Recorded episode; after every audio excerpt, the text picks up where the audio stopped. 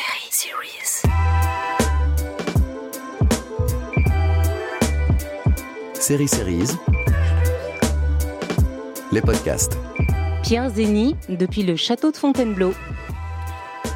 Bonjour à toutes, bonjour à tous. euh, Dans les magnifiques jardins de Diane, juste dans le parc non moins éclatant du château de Fontainebleau, un podcast série-série et un face-à-face, une comédienne, un scénariste. Et quelle comédienne? Cécile Rébois. Bonjour Cécile. Bonjour Pierre. Et quel scénariste? Mathieu Rivalan. Bonjour Mathieu. Bonjour Pierre, merci de nous avoir invités. Mais ça me fait plaisir de vous avoir tous les deux là euh, en face l'un de l'autre euh, pour parler de vous, pour parler scénario, pour parler euh, série. Cécile Rébois, bien sûr avocate dans Les Bovitz contre les Bovitz. C'était Nathalie aussi, la mère de Côme dans Les Bracelets Rouges. Audrey pendant plus de dix ans dans la série Avocat et Associé, la meilleure copine de Fais pas ci, fais pas ça. Plan B aussi encore récemment sur TF1.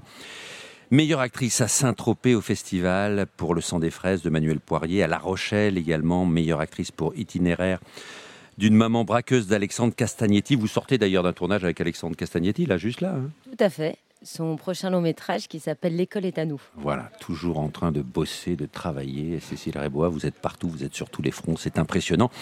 Et face à vous, donc, un, un prof d'histoire, un chercheur en histoire, un agrégé d'histoire qui est devenu le scénariste qui monte.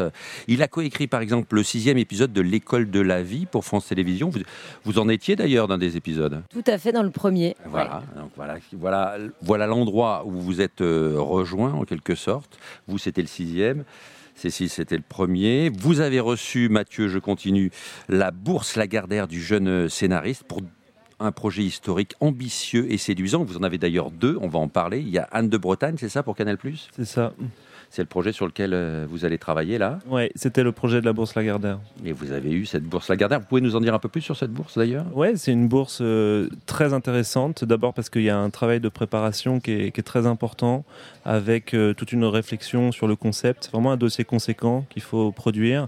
Et par la, la nature du jury, par la composition du jury, où il y a beaucoup de professionnels, beaucoup de très bons professionnels. Et donc c'est un galop d'essai incroyable pour un, un projet qu'on voudrait ensuite euh, vendre et voir diffuser. Beaucoup de candidats. Hmm, je sais pas. Euh, on était. Je sais pas quel est l'ordre de grandeur. Je sais que dans la phase finale, on était 6. Ils en recevaient 6 à l'oral et il y avait une présentation à l'oral. Mais les dossiers écrits, je sais pas. Quelques centaines, je pense. Eh oui, et c'est vous qui avez gagné. Et c'est moi vous qui ai gagné. J'aurais voulu préférer que ce soit quelques milliers du coup, mais peut-être pas. Vous avez reçu une bourse financière d'ailleurs pour vous aider à travailler sur votre projet? Absolument, et c'est hum, c'est même pas considéré comme une bourse pour travailler euh, sur le projet, comme c'est le cas du CNC, etc. Oui. C'est vraiment une bourse de, de récompense, de pure récompense. Combien? Même si euh, c'est 20 000 euros. Ah oui, Ouais. bien, Même si euh, indirectement, ça sert à travailler en fait. J'imagine. Vous avez arrêté d'être prof d'ailleurs ou pas? J'ai arrêté d'être prof, ouais. Ah. Il y a deux ans. Vous avez démissionné carrément de Non, j'ai pas encore, je suis encore en disponibilité, nationale mais on n'a que trois ans, et donc euh, il faut que je démissionne. Il faut que. je- sera, ça, alors oui, c'est décisif. Ah, c'est, le bon moment pour gagner une bourse. Donc on va parler d'Anne de Bretagne. euh, euh, ce sera pour Canal+. On parlera aussi de Lafayette, autre projet, beau projet. euh, ce sera pour France TV International. Deux époques euh, très différentes. Euh, Cécile euh, Rébois, vous avez, vous, comme ça, un, rapport en tant que comédienne avec euh, les scénaristes, les showrunners, les showrunneuses, comme, comme on dit aujourd'hui, ou ce sont uniquement les, réalisateurs que vous rencontrez? Non, alors étonnamment, moi j'ai toujours eu beaucoup plus de d'amis scénaristes que réalisateurs. Je ne sais pas pourquoi. J'ai beaucoup d'amis scénaristes depuis très longtemps. Et, j'ai toujours aimé discuter avec eux, leur manière de faire, savoir comment on construit euh, euh, un scénario, comment, euh, comment on trouve les idées. Quoi. Je sais pas, ça me, ça me passionne assez le, le scénario. Et Et, quand- ça m'a toujours très, beaucoup intéressé. Quand vous êtes sur un projet, euh, c'est le réalisateur qui, vous contacte, enfin le producteur, le réalisateur. Est-ce qu'il vous arrive parfois de rencontrer le scénariste, je ne sais pas, au moment d'une lecture? Par exemple, j'ai entendu ça plusieurs fois ici, mais est-ce que c'est quelque chose qui devient de plus en plus fréquent? Oui, alors c'est vrai que bah, c'est de moins en moins fréquent, mais, mais ce qui est génial, c'est quand on peut euh, euh, faire des lectures avec les scénaristes et le réalisateur avant de le tournage pour tout mettre à plat, toute la compréhension du texte, euh, pas se tromper parce que c'est vrai qu'il peut y avoir plusieurs euh, parties pris possibles. Donc le fait de, le faire en amont, on gagne un temps fou après sur le plateau. Et, euh, et donc quand on a le temps et qu'on est choisi longtemps à l'avance, on peut faire ce travail-là. Quand on est pris au dernier moment, c'est plus compliqué. Il vous est arrivé de faire des retours euh, sur le scénario, sur les dialogues, euh, et que le dialogue, le, scénario évolue? Tout à fait. Par exemple, sur Les Bovitz contre les Bovitz, mmh. euh, donc une série qu'on a fait 6 fois 52, on a fait deux saisons. J'étais très amie avec les auteurs, Laurent Burtin et Nathalie Suard. Et au-delà du fait que ce soit mes amis, on a toujours travaillé en amont et ils me faisaient vraiment confiance euh, sur la proposition, sur des dialogues peut-être euh, plus, plus originaux que je parce que parce que j'étais dans le personnage et que ça m'amusait et que et il s'en servait et euh, il s'en servait dès l'écriture et ça c'était super parce qu'on avait une vraie collaboration avant le tournage. J'imagine, quand vous imaginez euh, justement Anne de Bretagne, euh, Mathieu, euh, est-ce que vous avez déjà des noms Enfin, elle, avait quel âge? Elle était très jeune, je crois. Hein. ouais, dans le teaser, elle a 12 ans, ah sans vouloir révéler les, les, tenants et les aboutissants d'un projet qui est en début de développement, mais dans le début de l'histoire et au début de sa vie politique, elle a 12 ans. Et ensuite, lorsque, lorsque la situation se dégrade en Bretagne pour elle, elle en a 14. Ah oui, d'accord. Difficile. C'est beaucoup plus compliqué. D'imaginer effectivement une actrice déjà pour pour incarner ce personnage. D'autant plus qu'il faudra, si euh, cette série a la chance de se faire, il faudra l'incarner peut-être dans plusieurs années. Et donc, euh, il y a encore ce décalage de l'âge. Donc, c'est très difficile euh, au moment du, de, l'idée, du projet, de, de, miser sur un, sur un acteur. aussi jeune.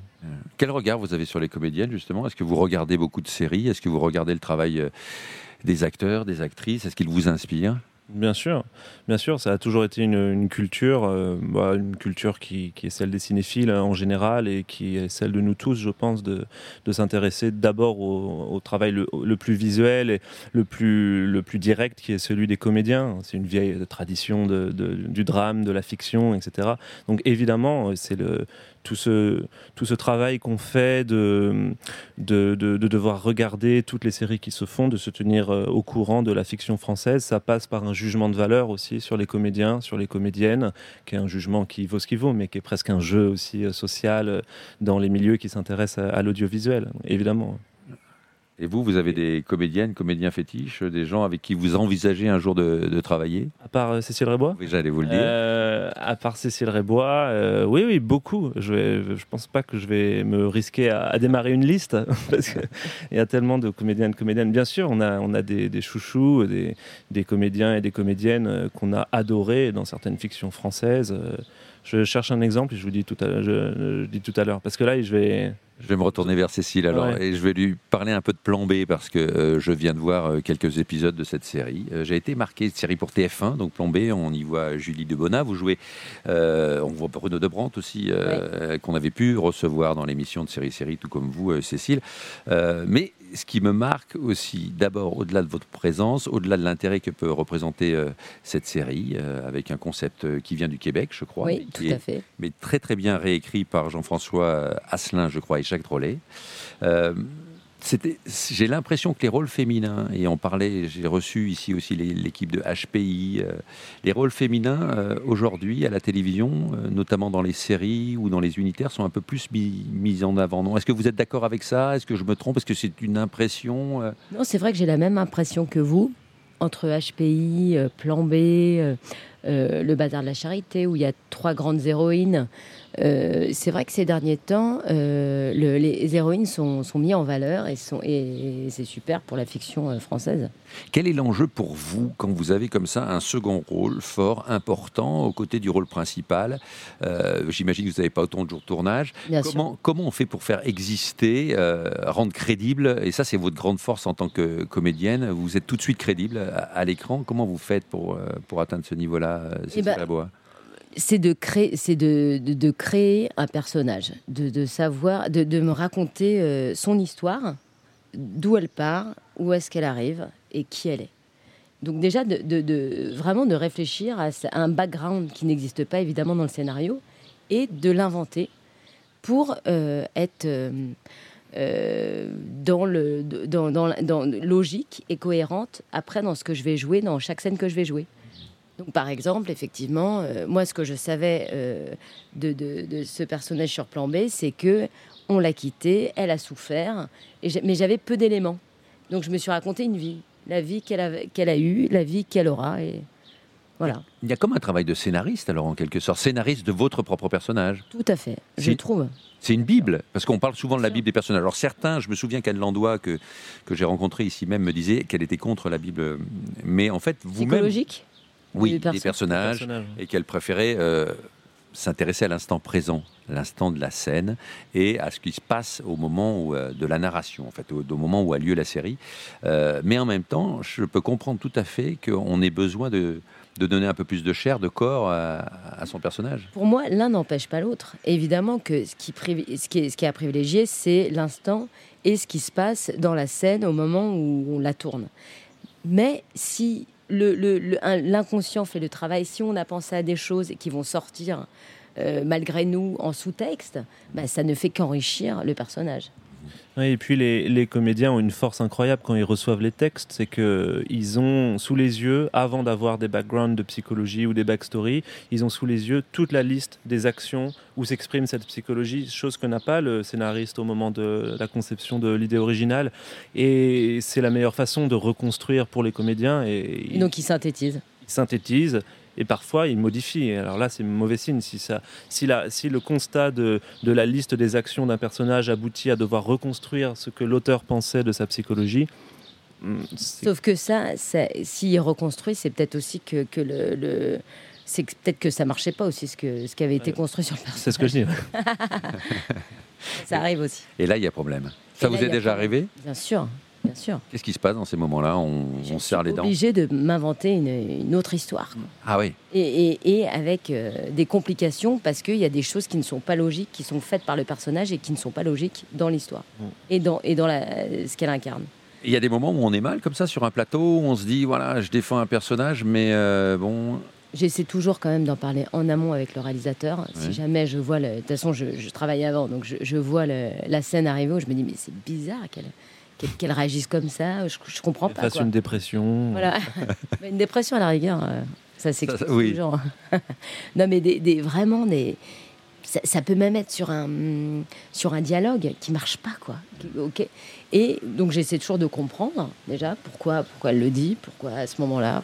Et, euh, et donc effectivement de voir ça en amont avec le réalisateur ou mieux avec les scénaristes, c'est génial.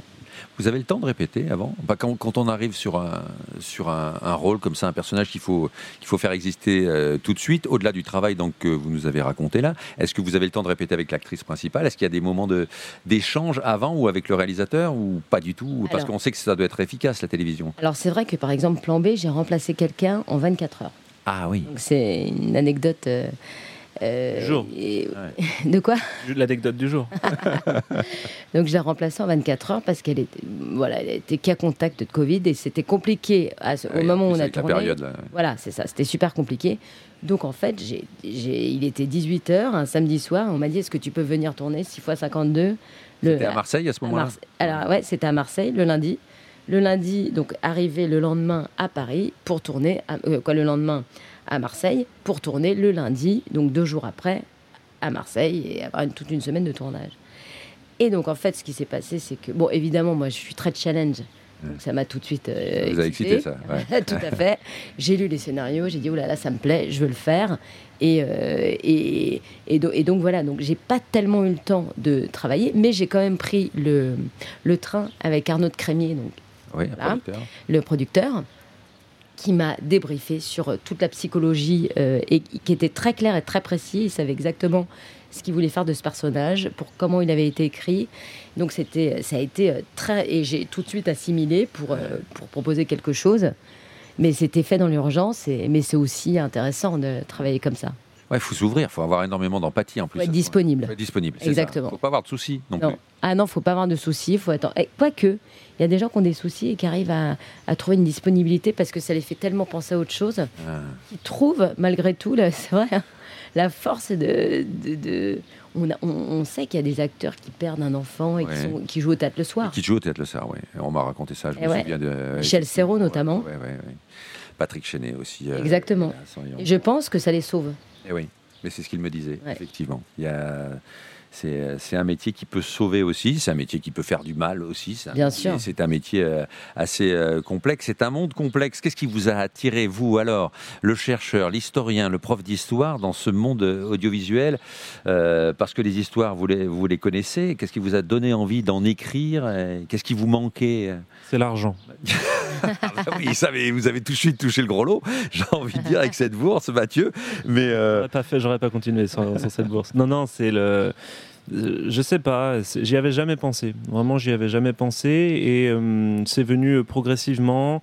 Il y a eu un- une espèce d'appel d'offres de France Télévisions pour faire des séries de profs.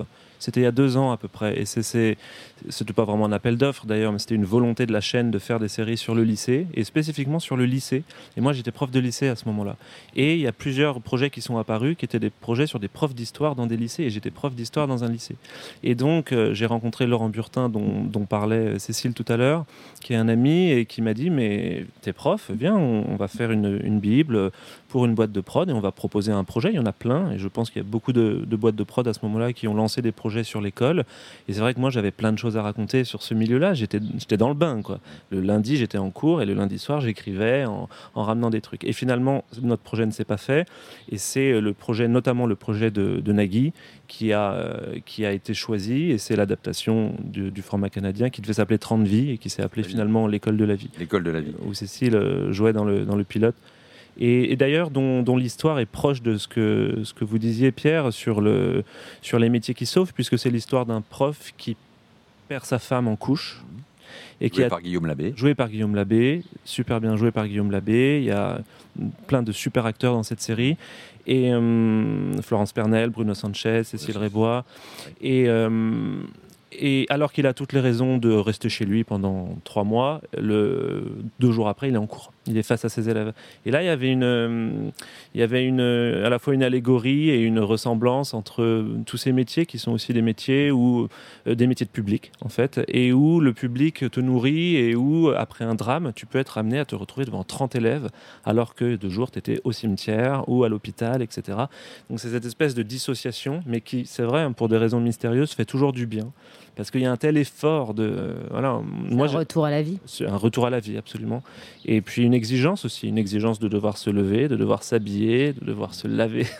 à un moment, on a juste envie. De, voilà. Et donc le- l'école de la vie raconte euh, cette histoire-là. Ça ressemble, il y a des ressemblances avec le métier d'acteur euh, prof. Effectivement, c'est vrai. Mm. euh, Si vous me permettez cette audacieuse. Mais, euh, mais, vous- mais, mais je vous la permets, je la permets allègrement d'ailleurs. euh, Et euh, j'ai été marqué par, euh, par cet épisode-là. Donc Alex, hein, c'est celui que vous avez coécrit, euh, qui parle de la radicalisation d'un des élèves euh, qui est un peu comme ça euh, pris sous la sous la coupe d'un- petit groupe d'extrême droite euh, et qui va tenir des, donc des propos racistes. ouais, ouais. D'où est venue euh, cette idée-là? Parce qu'on voit que le prof d'histoire s'appuie sur, euh, sur des documents, notamment sur la guerre 14-18, euh, Mm, mm. sur la- les tirailleurs sénégalais aussi.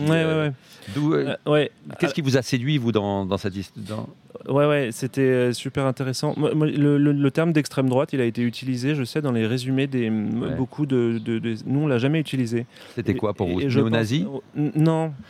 et moi, c'est des phénomènes que j'ai bien connus. Moi, j'étais dans un lycée à Argenteuil, et donc j'étais dans un lycée où à peu près tous les types de radicalisation existaient. En plus, on a affaire à des adolescents, donc on imagine bien que ça monte. Les curseurs sont très hauts, et donc euh, la radicalisation la, plus forte finalement, c'est celle qui est liée, qui est, autour de ce qu'on appelle euh, globalement le complotisme et des fake news.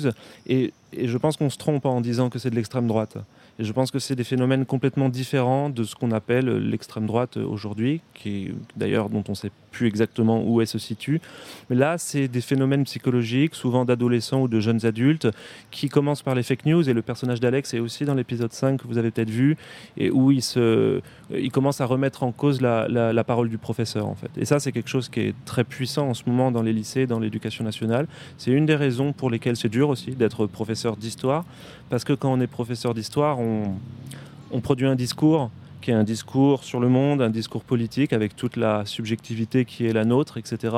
Et ce discours avec Internet aujourd'hui, c'est de plus en plus facile pour des élèves de, de, le tailler en pièces. Oui. Et de vous challenger, donc pendant les cours, ça vous est arrivé, ça, d'avoir des, des élèves euh, qui vous interpelle d'ailleurs sur le cours que vous êtes en train de bien faire sûr, bien sûr. L'exemple qui est dans l'école de la vie, donc c'est un cours sur les tirailleurs sénégalais, c'est la Première Guerre mondiale. Et euh, moi, j'ai eu des cours très difficiles sur la guerre d'Algérie, par exemple. Et c'est là qu'on voit, il y a d'ailleurs un chapitre spécifique de terminale, les plus jeunes l'ont eu sûrement au bac, mais il y a un chapitre spécifique de terminale vous l'avez eu. Et, qui, qui s'appelle Les Mémoires de la guerre d'Algérie. Et c'est pour tous les élèves de terminale, c'est les mémoires de la guerre d'Algérie. C'est pas sur la guerre d'Algérie, c'est sur aujourd'hui, pourquoi la guerre d'Algérie est toujours aussi conflictuelle dans la société. Aussi présente dans la société française. Là, face à des gamins à Argenteuil dont beaucoup étaient issus de. avaient des, des parents ou des grands-parents qui venaient d'Algérie, ces questions-là sont souvent explosives. Alors, nous, on fait un travail d'historien, donc on est là pour montrer des archives, etc. Dans 99,9% des cas, le discours il est accepté parce qu'on a une exigence de vérité. Ils, la comprennent évidemment très vite parce qu'ils sont intelligents. Mais des fois, pour des raisons bizarres, pour des raisons qui peuvent aussi être liées à l'histoire du lycée, à ce qui se passe dans le lycée à ce moment-là, des problèmes sociaux, des problèmes de violence. Il y a des explosions en cours sur un thème particulier, et j'en ai eu des très violentes parfois. Ah oui? Enfin, ça c'est jamais mal fini, mais des, discours, des gamins, les larmes aux yeux, euh, etc., euh, sur l'État français, euh, l'État français est criminel, quand on parle de la torture par exemple. La torture, il y a des, on voit bien qu'on croise des histoires familiales. Et c'est difficile ce travail, de, ce travail de, de, passeur, etc. Après, nous, voilà, on n'est pas responsable de l'histoire de France et de l'histoire du monde, mais. et donc, c'est ça qu'on a essayé de raconter aussi dans l'école de la vie, à travers un élève. Alors, ce n'était pas du coup un élève d'origine algérienne qui remet en question. Là, c'est un élève qui ne croit plus du tout tout ce qu'on lui raconte et qui pense qu'il y a un, un, complot mondial et qui donc challenge son prof à la fin de manière très violente, en agrémentant ça de, commentaires à ses, à ses potes. Euh, On vous sent touché encore. Hein. Est-ce que, est que ça, ça aussi, ça peut donner envie d'arrêter euh, Parce que c'est un métier violent. Bon, il s'est passé des choses atroces et terribles euh, récemment, bien sûr. Tout le monde là en France a, cette tragédie en tête. Est-ce que ça, ça, ça, donne aussi envie d'abandonner, de dire ben non, c'est trop dur en fait ce métier, surtout prof d'histoire non, honnêtement, c'est pas trop dur. C'est pas un métier, c'est pas un métier de soldat quoi. Euh, c'est un, c'est un métier de, c'est un métier, c'est dur sur le long terme en fait. je pense que il y a peut-être des profs dans le, dans le, non, il n'y a pas de prof. Si, si, il y a un prof là qui lève la main. Lycée? Et Lycée Histoire. d'histoire de lycée, ben voilà, très bien. Et euh, c'est un métier qui est, qui est difficile à, à, faire euh, sur le long terme. Je pense que les premières, ça dépend où on est évidemment et les conditions dans lesquelles on le fait. Il y a mille situations de, d'enseignants, d'enseignement euh, en France. Donc ça dépend vraiment. Moi j'étais dans un quartier de ZEP, dur, à Argenteuil, en bas des tours. Donc c'était une, une expérience particulière. J'étais là 5 ans. Et, et, je pense que, enfin, ce que j'ai observé chez ma génération, par exemple, et d'ailleurs, moi j'ai toujours cette volonté de faire une série un jour sur un début de carrière de prof. Je pense que ce serait une super idée de faire un Hippocrate. Je, je, balance mes pitchs euh, au podcast. Euh, allez-y, allez-y, c'est une bonne idée. Ça, j'aurais la, euh, si vous pouvez faire aussi bien que Thomas sur, la, sur les, ah services des urgences, moi qui suis grand fan de, de, ce, de cet homme-là, de ce showrunner-là, bien sûr, je vous le souhaite. Hein. Ce serait intéressant un début de carrière. Ah, oui. Et je termine juste en disant que j'observe, j'ai observé chez les gens de ma génération que les premières années sont très belles parce qu'il y a un sacerdoce, parce qu'il y a une volonté, etc.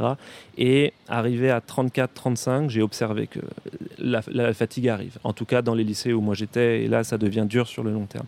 Pas forcément pour les raisons dont on, est, dont on a parlé, mais pour plein de raisons, de mode de vie, de transport, de fatigue, et puis de, pardon de le dire, mais de la façon dont fonctionne l'éducation nationale en France et de la façon dont elle est gérée et des moyens qu'elle a. Pardon, j'aurais dû commencer par là. mais non, non, non, mais ça c'est effectivement un sujet brûlant, mais on va continuer à parler série. Vous vous souvenez de vos moments à, l'école? Ça se passait bien pour vous, Cécile? À quel moment on décide de devenir euh, comédienne d'ailleurs euh? Parce que ça se passe bien à l'école ou parce que ça se passe pas si bien à l'école? Ça n'avait rien à voir avec l'école. D'accord. Non, moi c'est parce que je... c'est un endroit où je prenais du plaisir. J'ai commencé le théâtre vers 10 ans ah oui. Euh, et, j'ai adoré. Et j'ai voilà, j'ai jamais arrêté. Mais j'habitais pas loin du cours Simon, donc à Paris. Et je suis rentrée au cours Simon quand j'avais 10 ans. Ouais. Génial mais, vos parents vous ont, euh, vous ont dit oui, vas-y. Euh, pourquoi? Vous aviez besoin de ça? Vous étiez une petite fille qui avait besoin de s'exprimer ou qui était plutôt timide Je ne sais pas? Euh, non, alors moi j'avais vraiment besoin de m'exprimer. J'étais très excitée et il fallait plutôt que je me canalise. D'accord. Et que je fasse quelque, quelque chose de cette énergie. non, j'avais beaucoup d'énergie, mais j'avais pas l'impression qu'on je me sentais pas écoutée et pas regardée. Donc, euh, ça, autant vous dire que ça augmentait mon niveau de, de- de- de- de- d'excitation, quoi. Tu veux nous faire chialer ou quoi Non, et donc, du coup, euh, ben, euh, ma mère m'a proposé d'essayer un cours de théâtre qui était juste à côté de chez nous. C'était le cours Simon. Et j'y suis allée et je me suis dit, bah ouais, là, je suis bien, je suis libre. j'ai le droit de parler fort, j'ai le droit de rigoler, j'ai le droit de- de- d'essayer des choses. Et c'est ça que j'ai adoré, c'est la liberté que j'ai éprouvée en pouvant me permettre tout ce que je voulais, Euh, Vous étiez à sans votre censure. place. Vous étiez à votre place. Et surtout, j'avais aucune censure de rien. Ah. Je, je pouvais faire ce que je voulais. Ah. C'est ça qui m'a, que j'ai trouvé extraordinaire sur un plateau. C'est on peut tout oser. C'est quand même très rare dans la vie de s'autoriser euh, à tout oser. Ah oui. Même d'être nu si j'avais envie. Ça fait, ça fait presque envie ce que vous nous racontez, Cécile. On repense à nos histoires personnelles qui sont tellement. Ah oui. C'est vrai que c'est rare quand même les endroits où on peut être totalement libre. On a le droit de, de- de faire ce qu'on veut, de dire ce qu'on veut. C'est extraordinaire. Ouais, c'est extraordinaire. C'est Bah, un extraordinaire métier, extraordinaire métier que vous faites, mais vous le faites en plus avec talent, parce qu'ensuite il faut aussi le talent, et il faut ensuite l'endurance aussi de, de, de, de continuer une carrière comme la vôtre, et ça c'est jamais simple. Alors ça, c'est vrai que l'endurance, c'est vraiment le. on est des marathoniens. Et c'est Ouais. marrant, c'est Michel Bouquet qui disait ça qu'un acteur, c'est un marathonien. C'est un coureur de fond. Et c'est exactement ce que je ressens parce qu'évidemment, plus on vieillit, plus on fatigue. Parce que Mathieu, tu parlais de la fatigue euh, des profs, euh, évidemment, qui est pas la même. hein. Mais tout le monde fatigue au bout d'un moment dans tout métier, non? C'est aussi le quotidien qui, qui- épuise. euh, et sur une, une durée, c'est compliqué. Ouais. Et en plus, nous sommes, euh, on joue avec euh, qui on est. Et ça, c'est aussi compliqué sur un long terme, je pense. C'est-à-dire, c'est quoi? C'est le vieillissement C'est euh, Alors, il y a le vieillissement, il y a le jugement physique. Après, bon, moi, c'est vrai que je, je crois que j'ai pas travaillé pour mon physique du tout. En tout cas, j'ai jamais pensé comme ça. Et, euh, et je crois pas être assez belle pour avoir, pour m'en être servi. Non, mais je veux dire, il y a, y a- y a des physiques. Bon, évidemment, un- on peut pas se défaire d'un- d'une beauté euh, trop exceptionnelle quand on est euh, euh, pas ordinaire, mais bon. euh, non, mais je veux dire, une beauté normale, mal, quoi. et qu'on joue sur autre chose, sur un décalage, sur de Ouais. l'humour, sur. et ben, donc déjà, le vieillissement, on le subit moins, ce qui est pas mal. Moi, ce qui m'arrangeait, et sûrement inconsciemment, je l'ai fait. J'ai travaillé dans ce sens-là pour ça, pour durer. Mais bon, inconscient, hein. complètement inconscient. Et euh, et où on trouve l'endurance Où on trouve l'envie encore d'avoir envie, si je puis. euh, Alors sincèrement, Pierre, des fois j'ai plus envie. hein. Ça Ah. m'arrive. Ah ben ça arrive, c'est humain. C'est humain, des, des, des, des, des doutes, des, des remises en question. Je me dis mais pourquoi?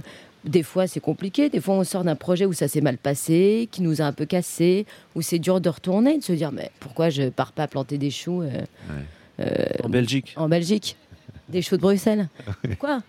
Et puis, puis ça revient. Je me dis, mais non, en fait, c'est ça que je veux faire. Mais j'imagine que ça aussi, c'est bon pour tout le monde. Oui. des moments, on a envie de changer de vie, de se dire, mais pourquoi, euh, pourquoi autant de pression? Pourquoi euh? Et c'est vrai que dès qu'on me réinjecte une dose de plaisir, de jeu, et là, je, je me dis, bon, bah non, bah, c'est là que j'ai envie d'être. Ça veut dire que c'est viscéral, mais euh, ça veut dire aussi qu'on dépend du désir des autres en- dans Alors- ce métier. C'est ça qui est plus compliqué que, Voilà. que tout autre métier. Tout à fait. C'est ça qui est très compliqué. C'est qu'on est complètement dépendant du désir de l'autre, complètement dépendant des projets des autres, complètement dépendant d'une façon de penser des- autres. Donc c'est pour ça qu'il y a beaucoup d'acteurs aussi qui créent, qui, qui, qui, voilà, qui écrivent des pièces, des films, des séries, qui proposent. Et je pense qu'il y a un moment euh, où on n'a pas tellement de choix si on a envie vraiment de, de, de- de- de- d'autre chose, c'est de proposer. Et vous, vous le faites Bah non, pas encore. Donc tout va bien alors. mais ça arrivera. Ouais, oui. le plus tard possible, visiblement, vu Ah bah, c'est clair. votre fonctionnement. J'attends peut-être mes 60 ans. Ah oui, on vous souhaite une longue vie, euh, Cécile. Euh, et je vais revenir maintenant vers Anne de Bretagne, parce que vous parliez à un moment donné des histoires intimes. Vous, vous m'avez dit ça, je crois, Mathieu, à un moment donné, j'ai j'ai capté cette phrase. Oui, ça dépend aussi de chacun de nos histoires intimes. Mais quel, est votre lien intime avec Anne de Bretagne? Ça, c'est quoi? C'est le 15e siècle? C'est On est entre la- le Moyen-Âge et la Renaissance, en quelque sorte Exactement, si je peux ouais. faire Un peu d'histoire. Exactement. On est à la fin du Moyen Âge et à la fin du XVe siècle. Et c'est l'histoire d'une gamine qui monte sur le trône et qui doit faire face à la, à la menace française qui veut euh, se saisir du petit duché de Bretagne, qui est un tout petit duché, qui est mais qui est indépendant. Et Anne de Bretagne, alors qu'elle est devenue entre-temps le, le, symbole de la Bretagne nationale, euh, du drapeau, etc., de l'hermine, etc., est en fait la dernière duchesse de Bretagne, et elle perd ensuite l'indépendance de la Bretagne, alors que son père, sur son lit de mort, lui fait jurer, euh, je te demande qu'une chose, c'est que tu ne perds pas l'indépendance de la Bretagne, nous ne serons jamais français, nous ne sommes pas français, et donc il y a une identité bretonne que moi j'ai bien connue, puisque je, suis, breton? puisque je suis breton. Ah oui.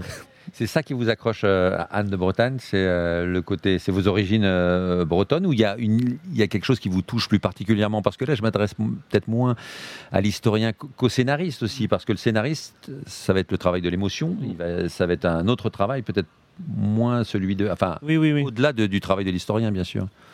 Oui, oui, bah, c'est une super question. Bon, Anne de Bretagne, c'est une figure qui est présente dans l'univers mental des Bretons. Euh, voilà, il y, a des, rues, il y a des hôtels, il y a des écoles, il y a, des statues.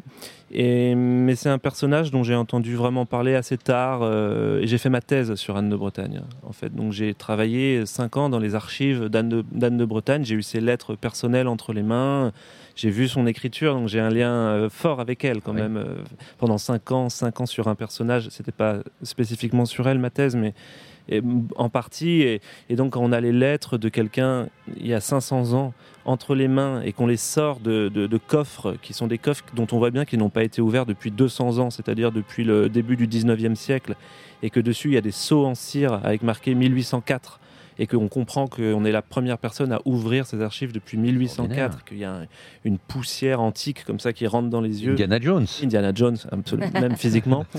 Euh, et, qu'on a, voilà, là il y a un lien qui se crée euh, énorme. Et pour répondre à, votre question euh, psychologique ce que je ressens du personnage, c'est que c'est un personnage qui a dû, et moi c'est une question qui m'intéresse pour des raisons psychologiques intimes aussi, c'est un personnage qui a tout le temps dû euh, faire le tri entre son désir, sa passion et la raison politique, et la raison intellectuelle, la rationalisation, etc. Elle a toujours dû louvoyer, et super jeune, à 12 ans, c'est quelqu'un à qui on demande, est-ce que vous euh, placez des mercenaires là? Si on les place pas là, peut-être qu'il va y avoir 300 euh, femmes violées par les forces françaises dans le village.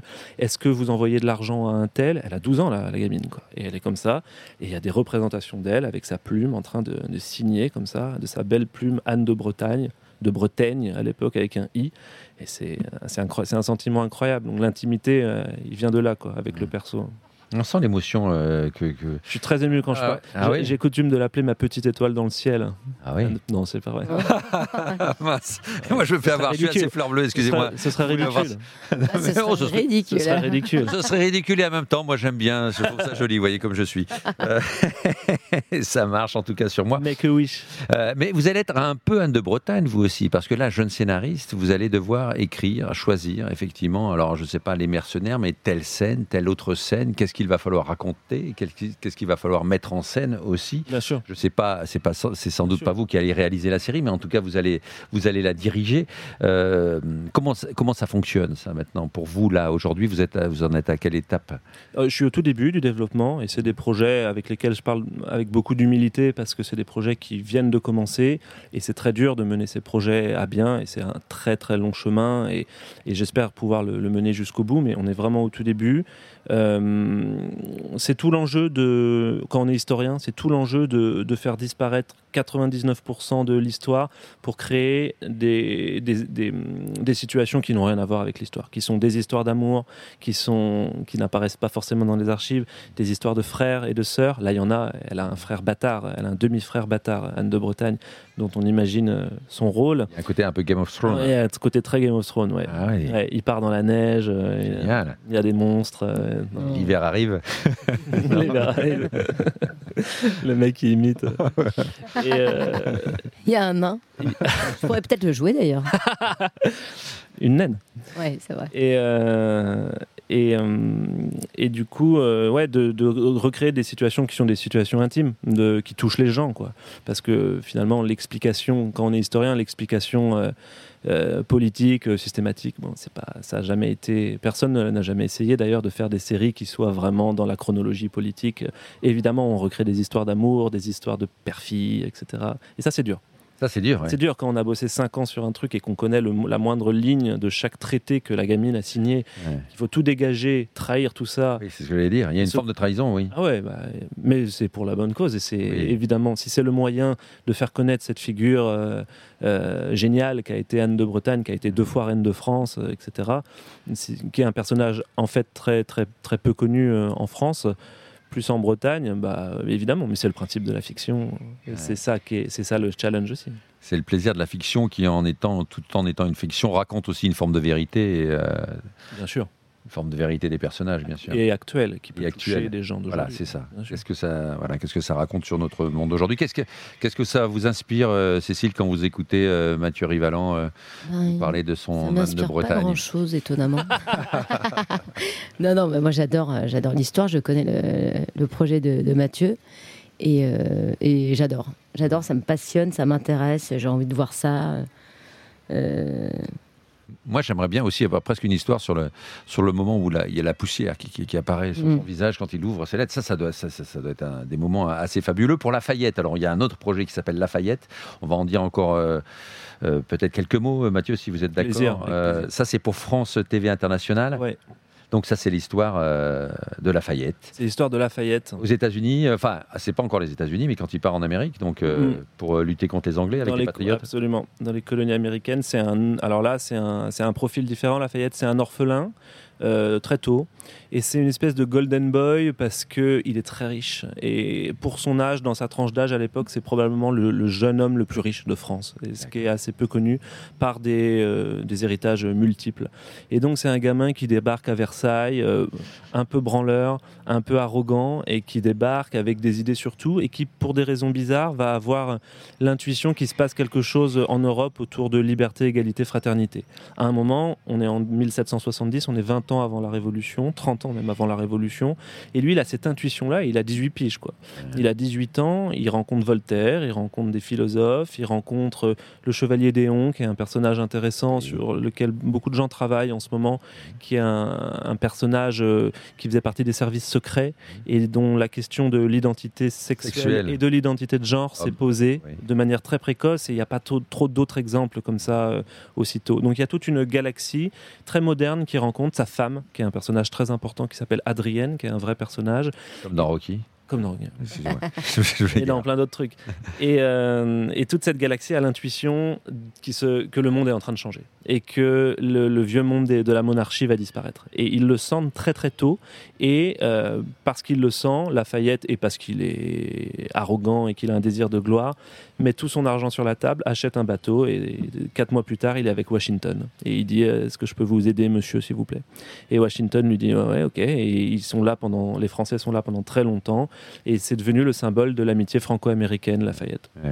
Et en grâce- 2004, quand on a refusé de, quand Chirac a refusé de, de participer à la guerre d'Irak, les, il y a des rues Lafayette qui ont été lacérées, des panneaux qui ont été lacérés, des, des statues qui ont été déboulonnées Ouais. parce qu'on avait trahi l'amitié franco-américaine euh, qui date de Lafayette.